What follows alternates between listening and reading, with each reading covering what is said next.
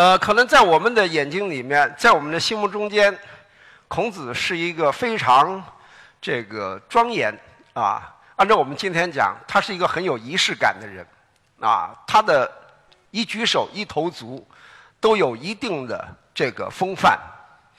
你们可能会看过孔子的《论语》，你们可能觉得孔子他就是一个圣人啊。但是我想告诉大家的。其实他是一个非常平凡的人，他的出身稍微有点高贵，啊，他的父亲是宋国的，就是春秋时期宋国的一个贵族，是一个武士，啊，武士是属于贵族的这个阶层的，啊，这个武士是什么作用呢？平时呢，啊，你必须是能够习武，啊，能够训练军队，当国家社稷有困难的时候，那你必须冲上前线。啊，这就是武士。他有九个小孩非常遗憾的是，他前面的八个小孩都是女孩最后他生了第九个。他为什么要这么很努力的生孩子？就是他的爵位，他的贵族的这个爵位，他必须有人来继承，不可能有女孩来继承，只能够有男孩第九个终于是个男孩，但是很遗憾，他是小儿麻痹症。那么小儿麻痹也不能够骑马上战场，所以他就非常的这个沮丧。这时候他们家来了一个新的保姆，这个保姆姓颜，颜色的颜，叫颜真。颜真才二十岁，那时候孔子的父亲已经是六十了。这时候，呃，他就跟这个颜真商量，希望颜真为他生一个孩子，结果颜真答应了。那时候他已经是鲁国的这个卿大夫，啊，就是孔子的父亲。完了以后，在一个春天的这个啊季节里面，他跟他的这个孔子的父亲跟这个颜真就来到了郊外，这就是中国史书上经常写到的两个字“野合”。那么为什么要以后？我们平时可能把它当玩笑一样的说，但其实这个野合是有根据的。在中国的上古社会，人们的这个科学知识它不是特别的发达，他认为春天就是一个播种的季节，啊，在春天播种，秋天一定收获，这是一个观念。第二个就是为什么到野外去？道理很简单，中国人从来讲究人。是天地之灵气的结晶。那么，在什么地方是与天和地最接近的？山上。所以，在邹县的附近的山头上面，这个孔子的父亲跟他的母亲结合了，后来果然生下了孔子。那么，这座山叫什么山？叫尼山，这就是仲尼。为什么孔子的字叫仲尼？因为他生在尼山，啊，这个呃，根据地名来取名字是很正常的事情，不仅仅是中国人，日本人也是，大家都很知道的啊。呃，那么这样一来了，孔子就诞生了，啊，诞生的时候他父亲六十一岁了，已经三年以后他父亲死了。第一，你是。非婚生的儿子，社会上没地位。第二，你变成了单亲家庭，家庭里面爵位没有了，所以他母亲只好带着孔子回到了他自己的家里。他的母亲是干什么的呢？他的母亲是一个帮工，帮工就是当乡下，当这个你们的这个社区啊，或者是当某一个有钱有势的人。人家要做这个祭祀的时候，你去帮工。那么，一个单亲家庭的小孩没有地方可去，他母亲就带着他去进了太庙。母亲打杂，儿子就到处跑，到处看。所以，子入太庙，每事问。先行则必有我师，都是在这种环境下。孔子的人生的第一次体验，也就是说，他进了太庙以后，他觉得很奇怪，这个庙里面为什么会有那么多的偶像？为什么会有那么隆重的场面，有那么好听的音乐，有那么多的人在按部就班的进行典礼，啊，他们身上穿的衣服为什么经常在变化？等等等等，他们为什么会啊，在进了太庙以后有那么多的啊这种进场的仪式在里边？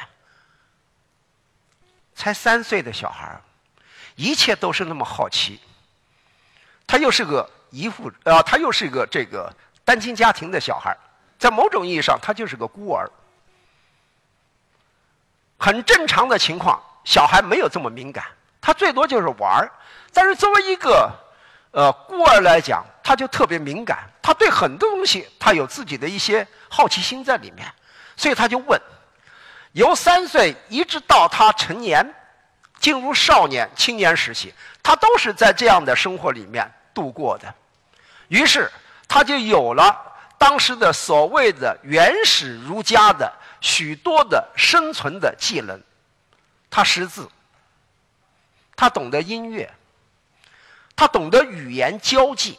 你比如说，你进了太庙，你要迎接来的来宾，那么你说话必须说的非常的得体，非常的漂亮，啊，完了以后，你见什么人，你就必须说什么样的话，你不能够乱了这个秩序。乱了辈分，你也不能乱了这个上下啊高低，你都不能够搞乱。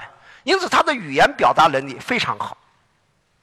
我们可能不大重视这个语言，但是会说话跟不会说话，就是在今天的社会，它都是非常重要的啊。除此以外，你比如说，呃，祭祀一定是有音乐的。按照我们今天说，既有乐队的伴奏，也有唱诗班，什么样的内容就会有什么样的这个诗歌的内容。那时候这是以音乐的形式出现，那么歌词的表达那只是处在一个次要的啊这个位置上面。但是由此他接触到了当时中国最先进的文化艺术，那就是诗歌。他懂得了。服饰，懂得了这个社会是由稳定的啊理智所规定下来的。比如说，为什么今天的这个祭祀会有这个啊呃人数会那么多？比如说，他可能六十四个人啊。当然，在一般的太庙里面，不可能出现六十四个人，因为六十四个人的话，那个这个音乐的这个规格就太高了。啊，按照我们今天说，就是呃高规格的啊，呃，那为什么呢？因为六十四是八部鼓吹，那是天子才有的。那么一般的，在他所看到的这个音乐的这个规格里面，那就是从这个十六、二十四啊，这个包括呃四十八，他都可能有，就是有四十八个人的演奏啊，因为他是这个分部，每一部是八个人。就八八六十四，那就八部鼓吹，那是天子的礼节。他懂得了很多这些东西，完了以后，你还必须懂得很多的啊，比如说，为什么这个呃仪式做完了以后，这个人要埋到山上去，啊？为什么要埋到这个山上，不埋到其他的山上？这就涉及到我们民间所啊传说的这个。啊，堪舆风水，啊，那么作为这样的一种儒家的他们的这种生存的方式，就是靠这个祭祀来过日子的。于是，在这样的环境里面，因为在春秋时期，一般的社会事件有两种是最重要的，一种是祭祀，一种是战争。所谓。祭祀与戎，国之大事。祭祀，在一个国家，它的社会生活里面占了非常重要的。其实今天我们也很重视这个，比如说我们到了一定的时候就有阅兵仪式，一到了重大的节日，我们会有很盛大的晚会或者庆祝活动。那么这些都是一种呃祭祀活动在今天的一种演变，其实是。国家非常重视这个，因为这是一个国家的凝聚力，它的集中的表现，因此它具有非常隆重的仪式感。孔子在这样的环境里面，他接触到这个社会最中心的这些部分，啊，从小耳濡目染，啊，他终于觉得自己有了文化，他觉得自己已经见识了很多的东西，这时候，他觉得自己开始长大了。没有任何人教他，所有的人都是他的老师，没有事情是他不感兴趣的。我们现在最怕的就是。我们对什么东西都不感兴趣，我们只对一样东西感兴趣，这就是钱。我们没有什么其他的爱好，最多的爱好就是喜欢把车子换得更好一点，把房子换得更大一点。可那时候孔子不是，因为他根本没有条件讲这些，但是他拥有一颗我认为是非常高贵的心，就是他拥有了强大的知识体系，因为祭祀场所。是当时中国社会文化的一个非常中心的一个领域，他就在这个领域里面长大。到他十八岁，他的母亲去世了。这时候，孔子觉得他有必要向社会表明，他是一个完整的人、健全的人。他不知道他父亲埋在哪里。按照《礼记》上面的记载，他母亲。非常害怕把他父亲的过去的经历告诉他，因为他担心孔子忍受不了这样的羞辱。就是我的父亲原来是贵族，结果现在是死在哪里我都不知道。所以他的母亲一直没有告诉他他父亲埋在哪里。后来他通过很多人向父老乡亲打听，终于知道他的父亲埋在邹县。于是他找到了他父亲的墓地。他做出了一件在当时，包括我们今天看起来都是非常令人震撼的事情。他把他父亲的墓给刨开了，把他母亲跟他父亲埋葬在一起，表示我要回归我的家族。我不是孤魂野鬼，我是一个有家族的人。所以这样的一个举动。我到现在不明白，为什么当时会没有人对孔子提出这种啊直男啊，就质疑他你为什么要做这种出格的这样的行为？但是后来我突然意识到，他应该是这样，因为他们的那个家族孔氏家族，剩下的是八个女孩还有一个瘸腿的男孩他们已经无力再重振他父亲昔日的那种啊这种光辉家族的荣耀。现在有了一个这么样的啊出格的一个少年重新归来了，这是一种家族的荣幸，所以孔家的家族重新接纳了他。这是孔子第一次行使他成年人的这种勇敢和坚定。随后，他想回归他父亲的那个阶层，就是贵族的家层。那一天。鲁国的贵族季氏举行了盛大的宴会，啊，准备啊，全国的士大夫贵族到他们家来参与家宴。孔子这时候也去了，他认为自己本身就是贵族的后代，所以他愿意去。他去了，就表示这样的一个贵族社会愿意接纳他。结果他遭到了拒绝。拒绝他的人是季氏的有名的家臣，也就是啊管家、主管。这个主管很傲慢的对他说：“季氏是在享事，也就是说，我们接待的是贵族士大夫，不是接待你的，请你回去。”这时候，孔子没有跟他争辩，他只是冷冷的看着这个洋货。然后他转身走了。我个人以为，孔子在这里，他已经有了一个非常坚定的想法，他知道他再也回不去社会了，这个社会已经不是他父亲的当时的那个社会。但是，他觉得是一个有充满了力量的人，他觉得可以比原来的贵族使你的使自己的人生变得更加的辉煌。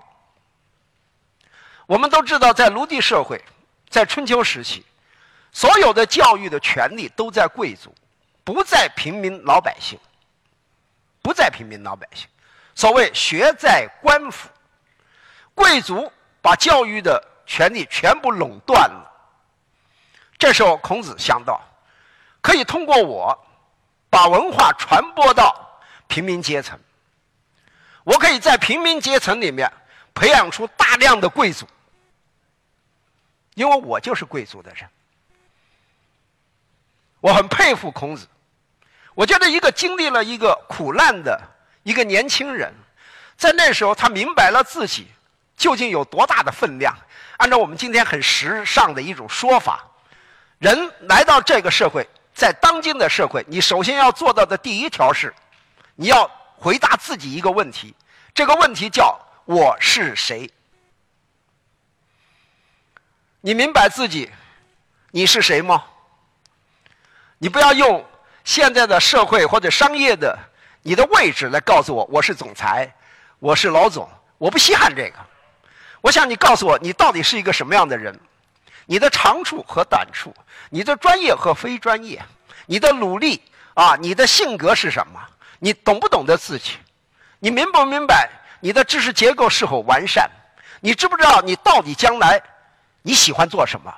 你将来或者说你能够做成什么？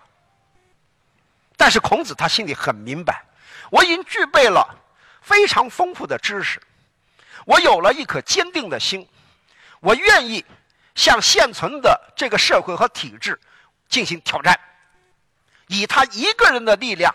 向当时的整个社会实施挑战，把教育的权利从贵族的手上夺下来，然后把它普及到平民教育。我们想，一定是钦佩这种人。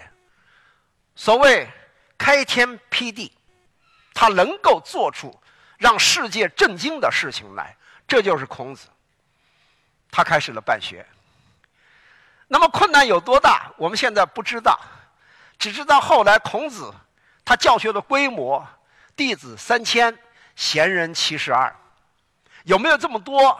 我们只能说这大概是个大约的数字。因为你在《论语》和其他的史书的著作里面，我们所能看到的孔子的有名有姓的学生，有行为有言论的学生，最多的人学者大概总结到了四十三个。我的学问不够，我总结了半天，我能够了解到的就是二十七个，啊，另外剩下的十六个我完全不知道，啊，那也就说，这也说明你对孔子学学生的统计，也证明了你的学历到什么程度。这是他的规模，但是我想，你作为一个向当时的社会挑战的一个没有任何背景的。没有任何啊资历的人，你要想把教育的权利夺过来，也就是说，你要让很多的平民来报名来读你这个学校，这一定是一个很困难的事情。我们几乎找不到任何的这个资料来证明当时那些学生呃到孔子这里报名的情况。唯一知道的是，说他是。呃，两条束修，也就是说，很多人解释为，只要你能够拉出两条腊肉，那么你就可以来孔子门下听他讲课，听他给你教育了。我也很，我这人很傻，有时候想想挺好玩的。三千弟子，每个人两条腊肉，那就六千条腊肉。我这人很世俗，我不知道为什么，我总是以一个很民间的人来考考虑孔子当时的这个情况。没有冰箱，当时有冰窖啊，就是贵族啊、帝王他有冰窖，你可以把东西啊藏到这个冰窖里面，那么你不会腐败。但是孔子没有。呃，台湾有一个学者。叫傅傅佩荣先生，他说：“其实错了，束修、束修，它不是腊肉，它是指孔子对他的学生提出的报名的年龄限制。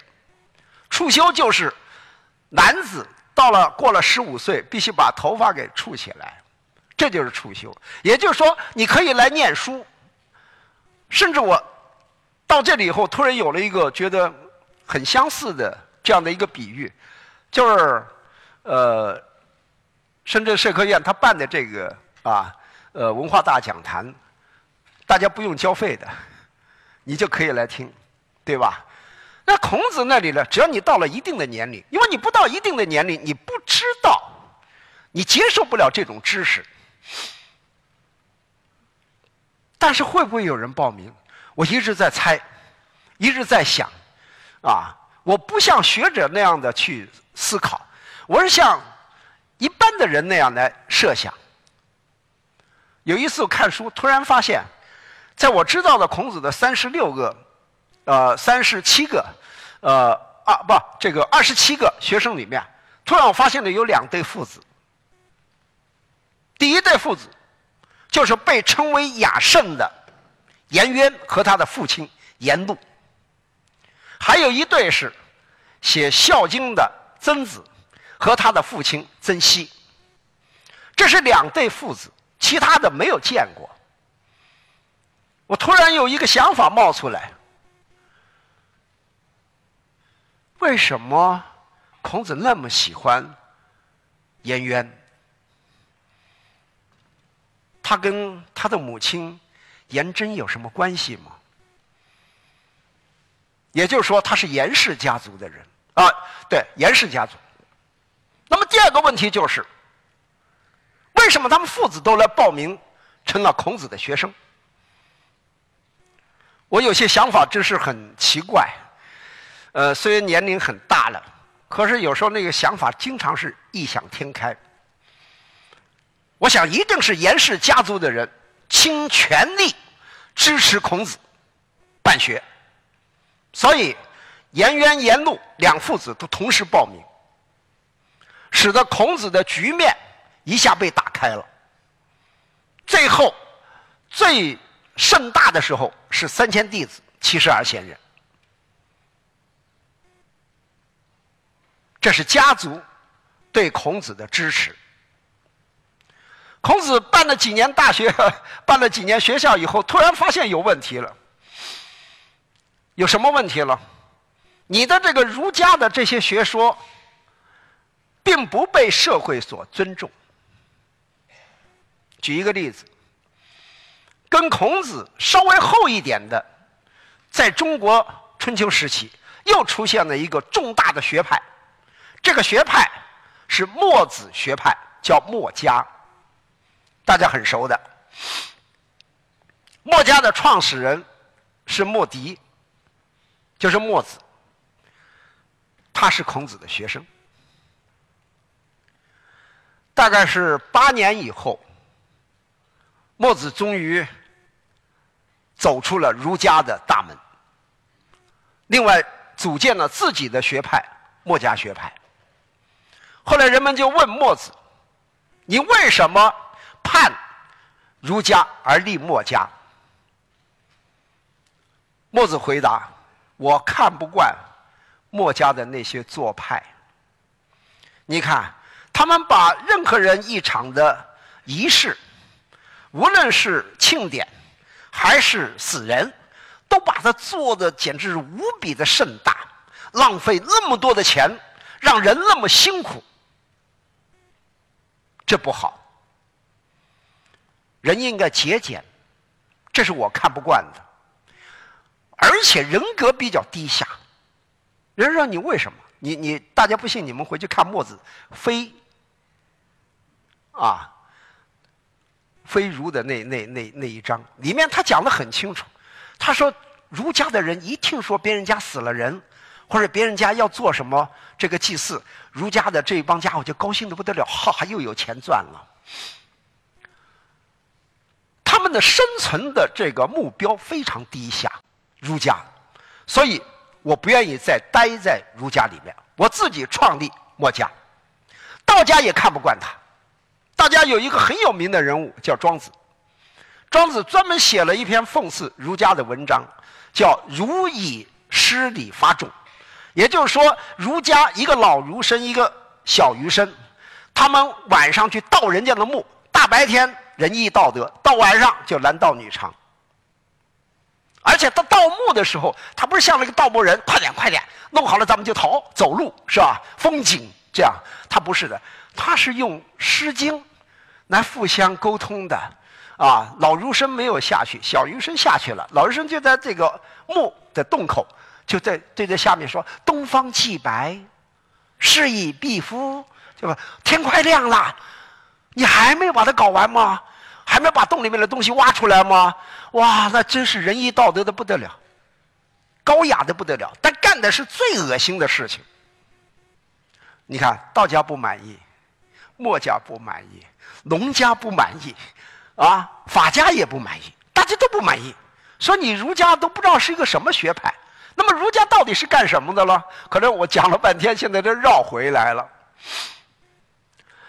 儒家在当时其实并不是像我们今天说的，是叫什么知识分子，他是方术知识，方术啊，就是药方的方，术啊，就是这个呃呃。怎么说？这个数字算术的术啊，他是方术之士。方术之士是干什么的呢？算命啦，问卜啦，啊，求医啦，炼丹啦，堪舆啦，风水啦，啊，就全部干这些的。按照我们今天说的叫迷信人士。秦始皇喜欢，所以我们现在流传的最重要的一个叫什么？呃，就是关于秦始皇的暴政的，叫魂书坑儒。这个坑儒，我们现在认为他坑的是知识分子，其实不是的，坑儒在前，魂书在后。啊，秦始皇为什么坑儒？他给那一帮方术之士害苦了。秦始皇不是想长生不老吗？他叫始皇帝嘛，对吧？他希望自己的王位是千秋万代，但是他作为他本人来讲，他希望自己长生不老。就是他相信很多的方术之士。那时候我这里可以炼长生不老药，那里说我可以可以跟你炼那个仙丹啊，那你说我可以跟你这个长寿的这个秘密啊，就有什么韩忠啦，后来徐福啦，这些人全都是在骗秦始皇。后来秦始皇终于发现我上当了，一怒之下就把这些骗他的方术之士四百八十个全部拉到山沟里面把他给埋了。这是一个独裁的统治者，因为他个人被骗了而发生的这样的一个历史事件，不同于后来，当六国完全被兼并以后，为了防止六国。他们反对秦国的力量的重新的复燃，以李斯为代表的新的秦王朝的这个政治力量，对六国进行了一次总的清算。那时候就是魂书，把所有的啊对秦国不利的、对独裁统治不利的、对封建大一统不利的言论和文字。通通的把它销毁，你不能说这完全是一致啊个人的行动，因为是李斯他发布的这个命令，当然得到秦始皇的首肯。很多人就猜测这一次的焚书坑儒啊，这一次的焚书很重要的是，有可能是李斯对于韩非子的害怕。也就是说，以韩非子为代表的其他的学说学者，他们的言论让李斯感觉到不安。他认为他们的有些见解比他自己还高明，所以他把六国的这些文字跟言论通通的销毁。我觉得这个解释当然不大符合我们今天历史这个学科里面的解释，但是你要知道，史学它其实就是一个人学。我们怎么离开？就说我们在分析这些问题的时候，怎么能抛开当时主持这些重大的行动的个人的他的利益驱动呢？他的内心的情感的驱动呢？我们不可能离开的，啊。那么这个时候，所有的学派都在攻击儒家，那么儒家该怎么办才能够摆脱这种困境？这是孔子他必须考虑的问题。我们设想自己当时就是这个孔子，我们很苦恼。比如说，我们的企业不行，我们的产品不行，啊，人家对我们的这个企业的口碑也不行，也就是说，企业形象不行，啊，企业文化不行，所有东西都不行。这时候你该怎么办？你必须在困境中求生。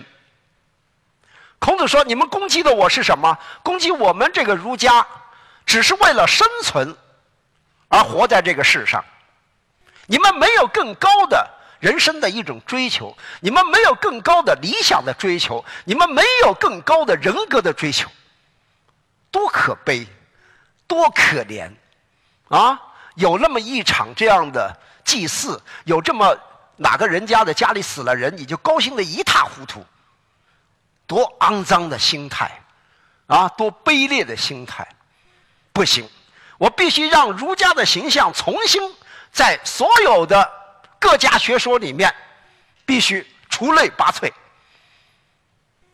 我想在那个时候，孔子做了非常多的考量，因为孔子的儒家，他是以六艺为他们谋生的手段。这六艺指的是诗啊，这个礼乐啊，射御这个。呃，书，呃，术。那么这几个是什么呢？我们把它分别列出来。术就是计数，啊，数，数学。书是什么？写字，你必须懂得写字，啊，你做祭祀活动你不懂得写字不行。那么射是什么？很多人解释为射箭，因为射箭啊，以保家卫国。但是这个射不完全是射箭，这个射我们叫投壶，就是你在做仪式之前，它会有一种按照我们说有一种前戏，就是宾客还没有来齐，那么让已经来到的宾客不至于无聊，它就有一种活动。啊，祭祀的这种活动，啊，就是把一个大的花瓶或者什么放在身后，完了这个啊投壶的人就背对那个拿着那个剑，要把那个剑投到这个壶里面去，以投到壶里面的多少为优优胜，啊，这是射，完了就是御，你做祭祀的人，你不可能连马车都不会驾，对吧？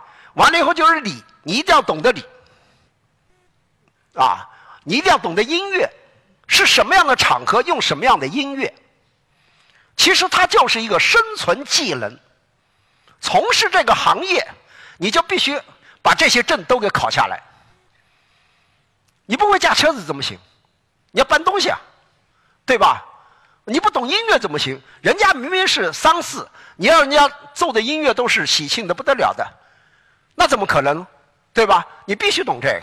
你必须懂得礼，引导这些人怎么样能够顺利的把这一场仪式给做完。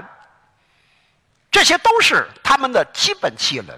按照我们说，呃，这就是你去考一下，呃，驾照啊，呃，你的考这个什么，呃，会计证啊，你要懂得计数嘛，你要懂得驾车子嘛，啊，你要懂得这个什么，这就是谋谋食。就通过这些技能。你可以找到你吃饭的一个饭碗。孔子说不行，他把六艺变成了六经。六经是什么？诗、书、礼、乐、易、春秋。诗是什么？《诗经》。《诗经》是包含了音乐，包含了语言，非常重要的。社交工具，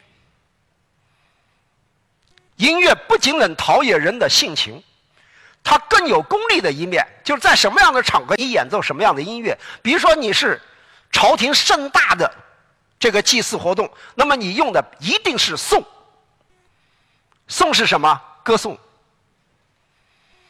颂的音乐非常的庄严，非常的肃穆，因此它一定是节奏很慢的。那么平时的呢？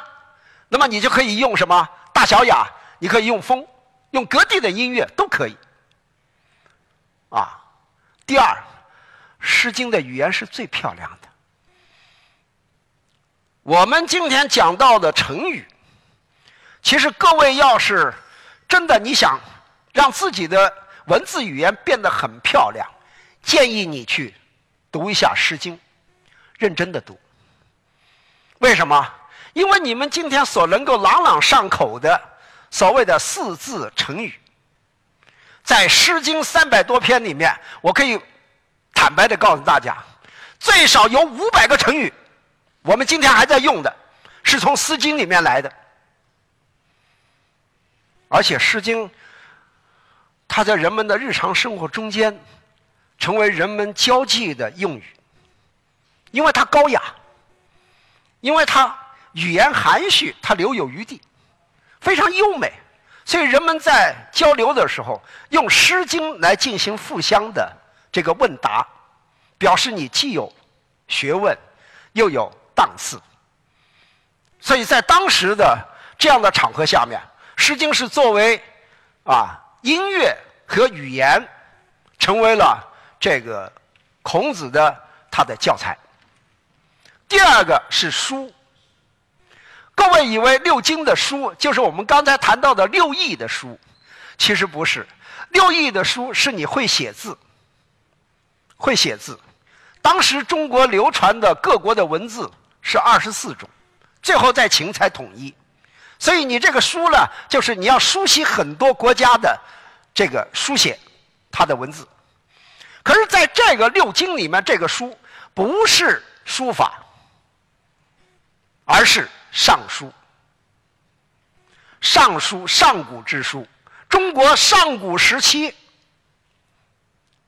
最有名的政府的文献、资料、文告啊、命令，还有所有的国家最高领导人、最高的管理者向民众、向军队发布的命令和演说。它具备了史料的性质，绝对真实。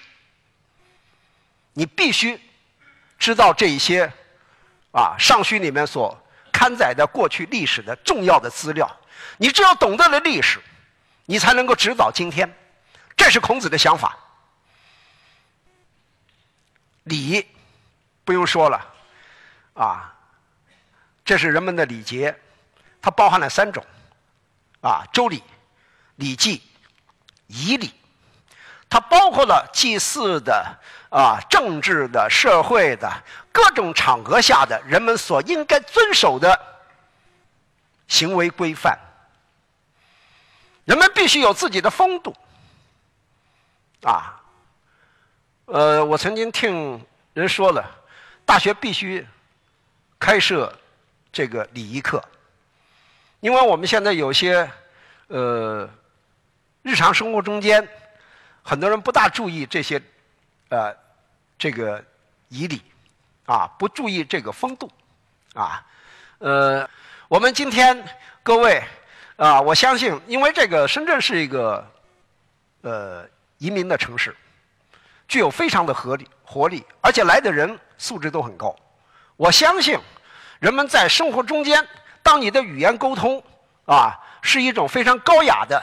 是一种非常真实的，啊，呃，那我觉得这个社会本身就会少了很多的暴力猜忌，而多了很多的信任，啊，这是我们说到的啊，这个礼乐音乐，这个不用说了，现在很多的人让小孩学音乐，对吧？音乐人陶冶人的性情，啊，能够鼓动人，啊，这些都是啊，呃。孔子把音乐看得特别重，他不仅仅喜欢高雅的音乐，他连通俗音乐他都很喜欢。我们有些人道貌岸然，啊，你一问他你喜欢什么音乐啊？我喜欢这个，这个什么交响音乐，啊，那你问他，那你喜不喜欢广场舞的那些？不喜欢。比如说像我，我就不喜欢啊，凤凰传奇的那个音乐我一点都不喜欢，啊，哎呦，那个声嘶力竭的那么喊的吼啊，我觉得特累。可能我年纪老啊，年纪大了，我受不了这种刺激，可能是，啊，总而言之我不喜欢，啊，这每个人都有自己的审美要求，对音乐也是一样，啊，孔子认为音乐最好尽善尽美，啊，有节奏。啊，既有很柔和的，可以温暖人的这个内心的，但是也有刚健有力的，比如说你要保家卫国的时候，啊，等等。《易经》六经里面很重要的一经叫《易经》，我们大家都认为《易经》是一个算命的书，啊，你看那个有时候街头地摊上面，可以看到有人在这里买这个《易经》，啊，那是算命，他跟那些。呃，什么周公圆梦啊，跟那些东西它摆在一块儿，啊，你一看哦，这算命的书，其实不是，已经是一部哲学著作。他告诉你，怎么样通过人的社会生活的现象，你摸出这个规律来。孔子对《易经》是佩服的不得了。孔子对《易经》的佩服，他是经历了完完全的一个过程，这个过程就是我们大家很熟悉的。啊，孔子的一句话：“三十而立，四十而不惑，五十是什么？知天命。六十了。”这是孔子学习《易经》的啊这个经历里面的一个过程。在当时跟孔子齐名的还有一位人物是道家的老子，啊，李丹。这个人物非常厉害，孔子专门带了学生从山东跑到安徽，啊，当然是不是安徽，现在我都不敢说了。我要说了安徽，河南人一定很生气，啊，因为他们现在大家都在争这个孔子，呃这个老子到底是他的家乡在哪里？但是很多人还是主张，学界也主张他应该在安徽的涡县。孔子带了他的学生来见老子，我们称之为。中国上古时期的，在中国文化思想领域里面的高峰会谈，从山东跑到那里去拜会老子，老子就告诉他：“我现在学的就是，啊，怎么样认识这个社会，怎么样认识世间的事物。”那孔子不愿意啊，孔子说：“我现在想的是治国之道，啊，是以人来治国，以礼来治国。”完了，双方谈不拢。孔子说：“我有我自己的学术主张，老子说服不了我，我也说服不了他。好，完了，到了四十，第二次高峰，又见面了，啊，这时候老子就告诉他：有生于无，也就是我们说的无中生有。啊，一切要顺其自然，柔可克刚，就把老子《道德经》里面所有的一些观念灌输给这个孔子。”这孔子说，好像也对啊，因为我的呢就是社会学，啊，怎么老子的这个呢就几乎是一种宇宙观，啊，但是呢，他说我要是不实施我的主张，那怎么能够我相信让我相信你的是对的？所以他还是四十不惑嘛，啊，到了五十，这一次孔子。就有点相信了，为什么？因为老子告诉他，其实你应该读《易经》。孔子在后来的二十年里面，《易经》没有离开过他。啊，我们平时谈到的成语，什么“尾编三绝”，对吧？就说孔子读这个《易经》的时候，绑那个竹简的那个牛筋都断了三次。你看他读《易经》读到什么程度？《易经》里面现在还有很多的批注，那个批注其实就是孔子的。还有，孔子对《易经》的钻研的程度，你现在看看，孔子在他的这个《论语》里面，他的语言风格大体来自《诗经》和《易经》，以四个字为主体的，占了《论语》的很大的一个成分。我们老说文章写不好，是因为自己的词汇。很缺乏，是因为我们的语言掌握的很少，文字功夫不到，它的量不够。其实真的不要那么多你好好的读一两本书，我相信你的文章、你的文风一定会有变化。前提是，你必须认真的去读它，而且动脑筋的去读它。你要爱好它，你不要觉得它是可有可无。我们现在读书太那个了，很功利。你不要带着任何的功利，就是提高自己的素质。我相信你一定能够在中间得到乐趣。啊，最后就是春秋，春秋又是孔子自己编的，这是历史。六经我们现在算一下，春秋是历史，易经是哲学，音乐是艺术、美学，啊，这个尚书是文献学，啊，完了以后，诗经是文学和音乐。我们现在所谈到的一个高素质的人才。一个精英人才，他所应该掌握的人文的知识，全部在孔子所颁列的六经里面，远远的超过了原来儒家的所谓的六艺。这是两个层面的东西，一个是只是为了谋生，另外一个是让你成为一个什么样的人。这就是孔子最伟大的地方，我觉得。我相信在上古之前，我们的先人，也就是我们的前人们。他们一定对生命、对人生没有很深刻的、透彻的领悟，他们只是为了活着而已。穷困的人为了无病、没有饥饿生活一辈子；有权势的人为了杀戮而生活一辈子。人生到底是什么？人到底是什么？我相信，在孔子。儒家学说产生之前，他一定是非常的糊涂的，一定是迷蒙的，一定是不清晰的。可是有了孔子的六经以后，有了他的儒家的学说以后，人们开始对生命、对人生、对自己要成为一个什么样的人，有了更加透彻的理解。我觉得这是孔子最伟大的地方。他让我们活着不再是浑浑噩噩的，他让我们知道我们活着是为了什么。这就是后来提升为修身齐家治国平天下。我觉得孔子的伟大真的就在这里。他把文化知识、把教育的权利归于平民，他为平民们设计了他们的人生的目标。所谓“达则兼济天下”。穷则独善其身，你不可能每个人都是达者。但是你既然是达者，你就应该兼济天下，为社会、为老百姓做些好事穷则独善其身，还有一条路，你不一定是达者，你可能就是一个很平凡的人，但是你必须独善其身，也就是说，你活的必须有底线，你不可以超越这个底线。你不可以暗识其心。所谓“达则兼济天下，穷则独善其身”，啊，你一定要做到这一条，没有什么的。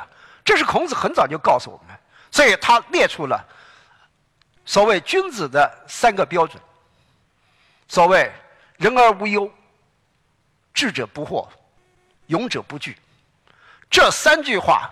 后来被咱们广东的梁启超先生，啊，写到他的信里面，告诫他的子女，啊，人而无忧，你达到了一定的做人的境界，你就不会患得患失，你不会瞻前顾后，啊，你不会晚上睡觉的时候突然惊醒。什么是仁者？啊？仁者就是真的按我们说的无愧于心，活得踏踏实实。这是孔子的要求啊，在他的著作里面，在他的当然他没有很多的著作，因为他是一个述而不作的人，他就是上课啊，给他的学生讲课啊，而且他讲课的语言特别漂亮，你们回去再看看《论语》。你可以一句一句的去读，有些东西不是你读就读一下就明白。我都读了，我读这个，我在中大开课开《先经诸子》开了呃，十多年，后来又开了这个七八年。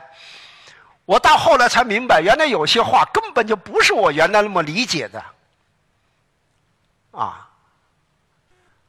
学而时习之，不亦乐乎？每个人都告诉我，啊，你学习了，经常去温习它，那么你就有很多的快乐。人家说扯淡，你带那些学生每个学期考试，你让他复习，考前复习的时候，他开心啊？他一点都不开心。他觉得是一个很大的负担。那么这个习应该解释为什么呢？实践，学而时习之。你学了东西以后，你拉到实践里面去检验，那么检验出来是对的，当然就很高兴啊，你学有所得啊。所以这个习它不是温习，它是实践实习。很多人都搞得莫名其妙，我也搞得莫名其妙。到后来有一天，突然一个。方外之人，啊，一个佛家的一个学者，他突然提出来这个，我当时我我都都一下都震惊了，我都，啊，我觉得太厉害了。第二个，有朋自远方来，不亦乐乎？很多大家都是呃，这个从外地来的，那么你们到了深圳，他们就认为你们是登了龙门，身价百倍。完了以后，听说你们深圳有什么欢乐谷，有什么？呃，什么世界？啊，他们每天一到假期就啊，我来你那里玩啊，你接待了，你一两次你也好，你有新鲜感。来多了几次以后，你烦死了，对吧？不要说这个费精力、费钱，这些都是小事。一次一次的重复的去看，一次一次的介绍，你说你累不累？哪有什么有朋自远方来，不亦乐乎？扯淡，累死了。那你就要这一章是学而。那也就说，有朋友从远方来跟你讨论学识上的问题，这才是最令人高兴的。第一，人家尊重你，从老远跑来；第二，你有了同道之人跟你一起讨论，那该是多么快乐的事情！那才是不亦乐乎。不是有人来深圳玩儿，是吧？是来跟你讨论学术上的问题，这才是一种快乐。因为你可以活得真知，你一个人自己学不一定能够达到一种境界，但是如果有人来跟你讨论，你可以达到这个境界。啊，还有下面一句话是什么？呃，人而有什么而不愠，对吧？啊，不亦君子乎？有人一听到别人跟你不同的意见，你就反对，你心里就恼火，你算什么啊你？啊！你在我面前班门弄斧，啊！你也不掂掂自己，说的难听一点，你撒泡尿照照自己，对吧？就这个态度，非常激烈。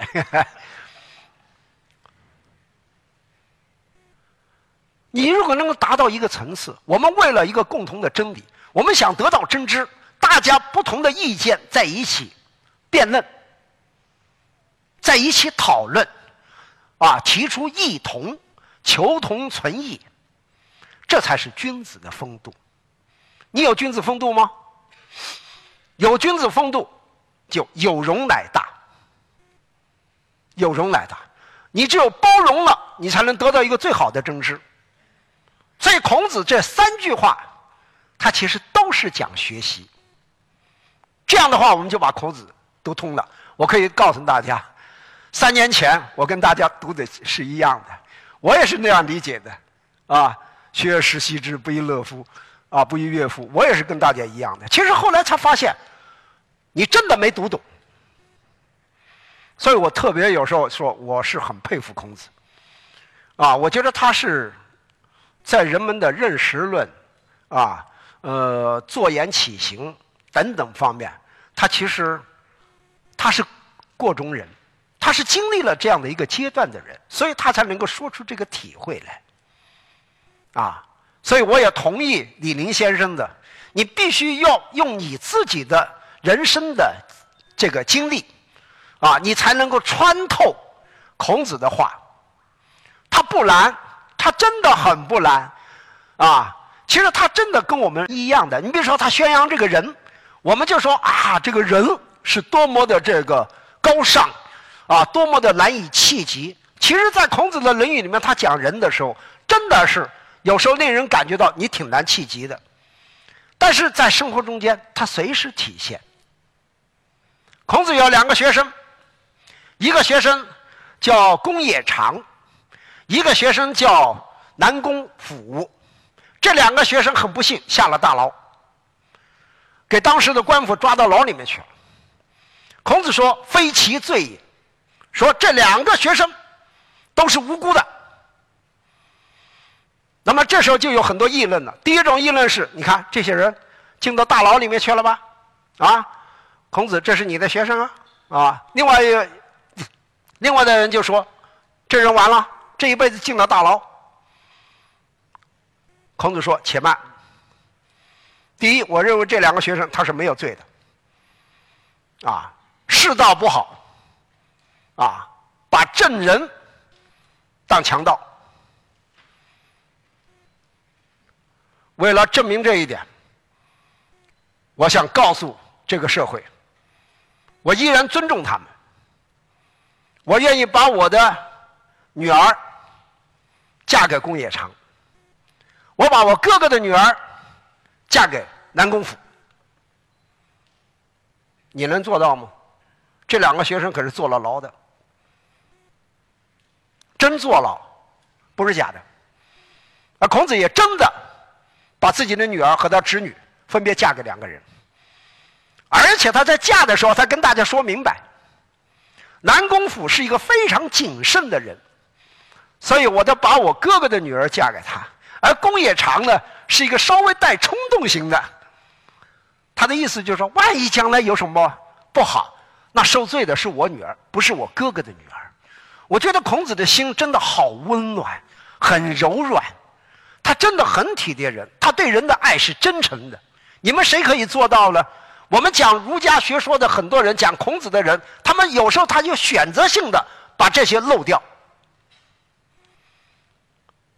人间孔子，啊，其实我最喜欢的就是从这些地方，啊来看孔子，啊，从他对他的学生，啊，他的学生多着呢，每一个学生都有不同的特点，都有不同的个性，都有不同的特长，孔子他就懂得怎么样把他学生的特长充分的发挥出来，让学生把自己的弱点能够很清醒的知道，完了加以把它改善，啊，这是我。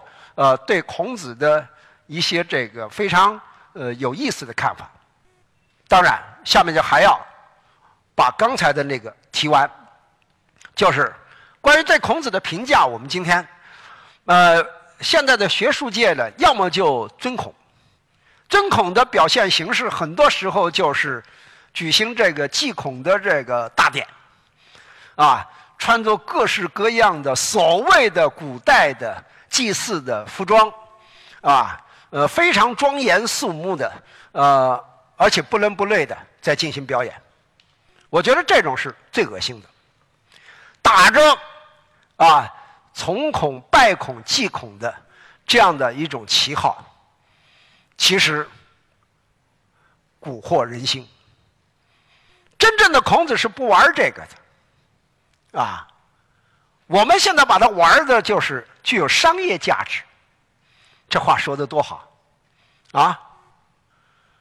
孔子的核心，儒家的真正的对我们今天的时代起作用的，不是让你就穿着那个宽袍大袖的东西，戴着冠戴着帽子，手上拿着什么啊这些东西去拜，不是这个，是要真正的领悟孔子的精神，啊。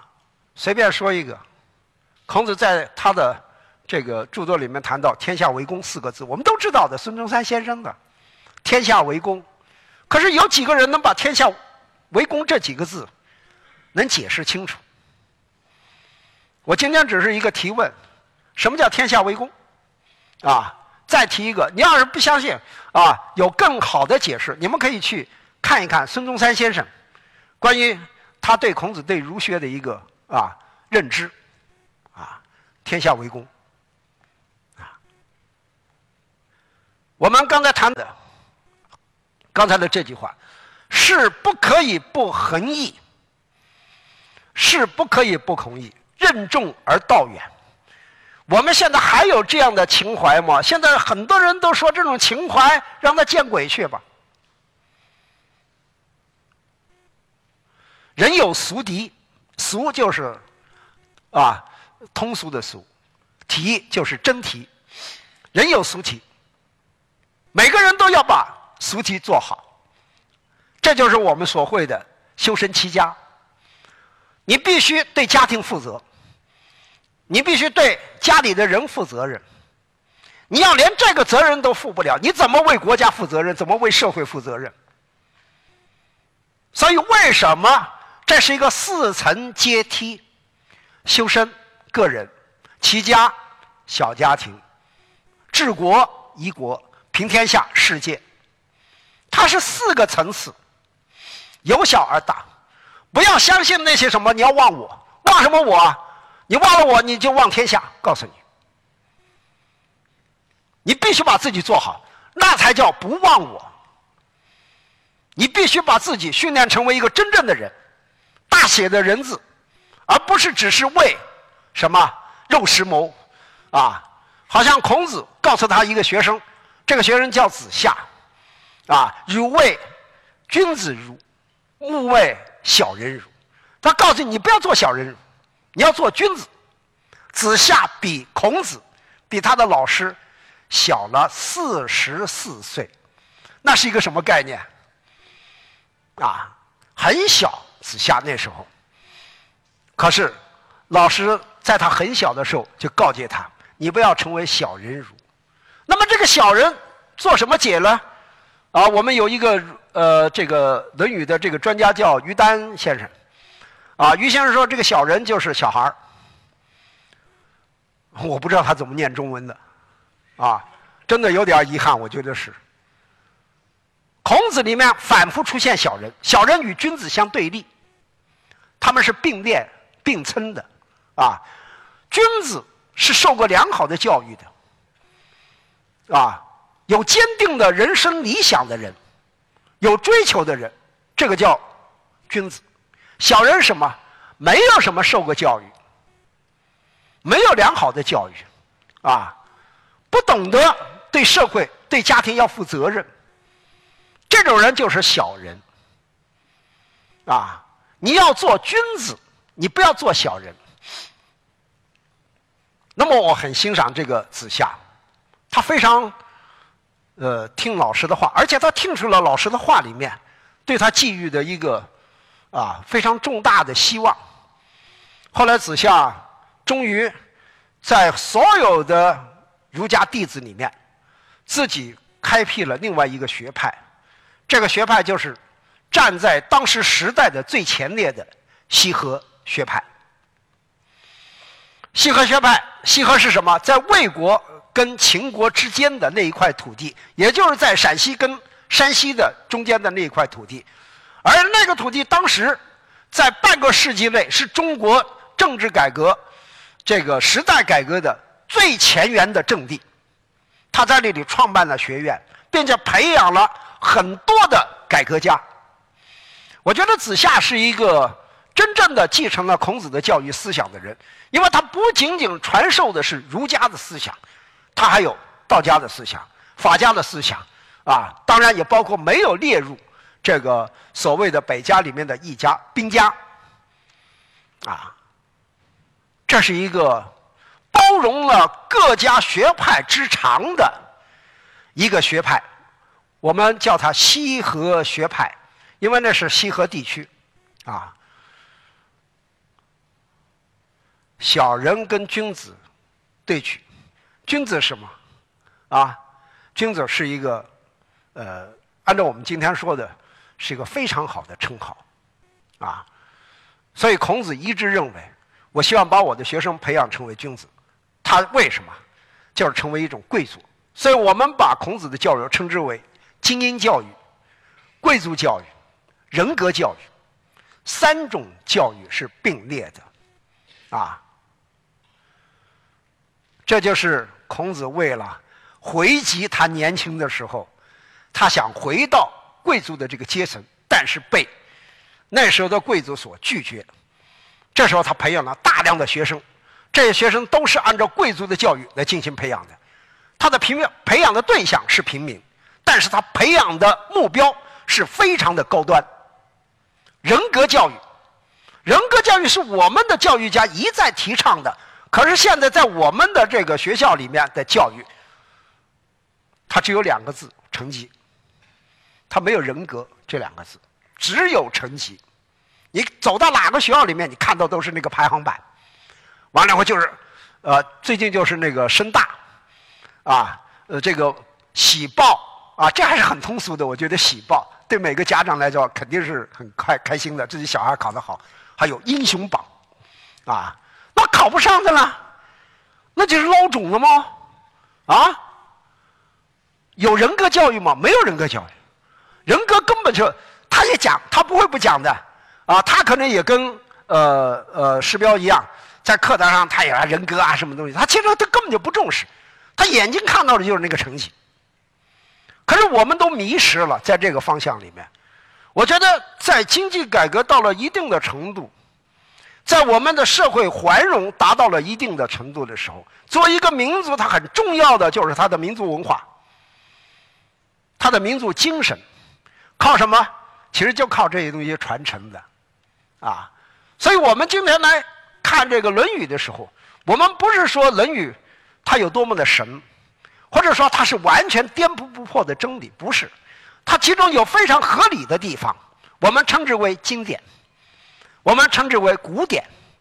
这种古典精神，我们希望它能够复苏，因为它是我们民族精神里面的精华，是最优秀的思想。啊，我这一点我觉得我个人体会是比较深的，所以在我自己的教学里面，我最后选择了先秦这个思想这个课程作为选修课，呃，因为我对孔子有一种呃很难割舍的一种啊情怀，那就是因为他是老师，我也是老师，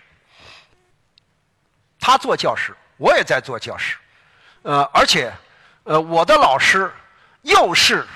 啊，呃，以前的传统的学校里面培养出来的，所以尽管我这个人比较反叛，也比较跟得上潮流，但是我的内心依然是很传统的一个人，啊，呃，传统，我让我自己都觉得，呃，我的状态还可以，啊，就像这样，我虽然背了稿，我真的是很想说把它讲得好一点，但是很遗憾。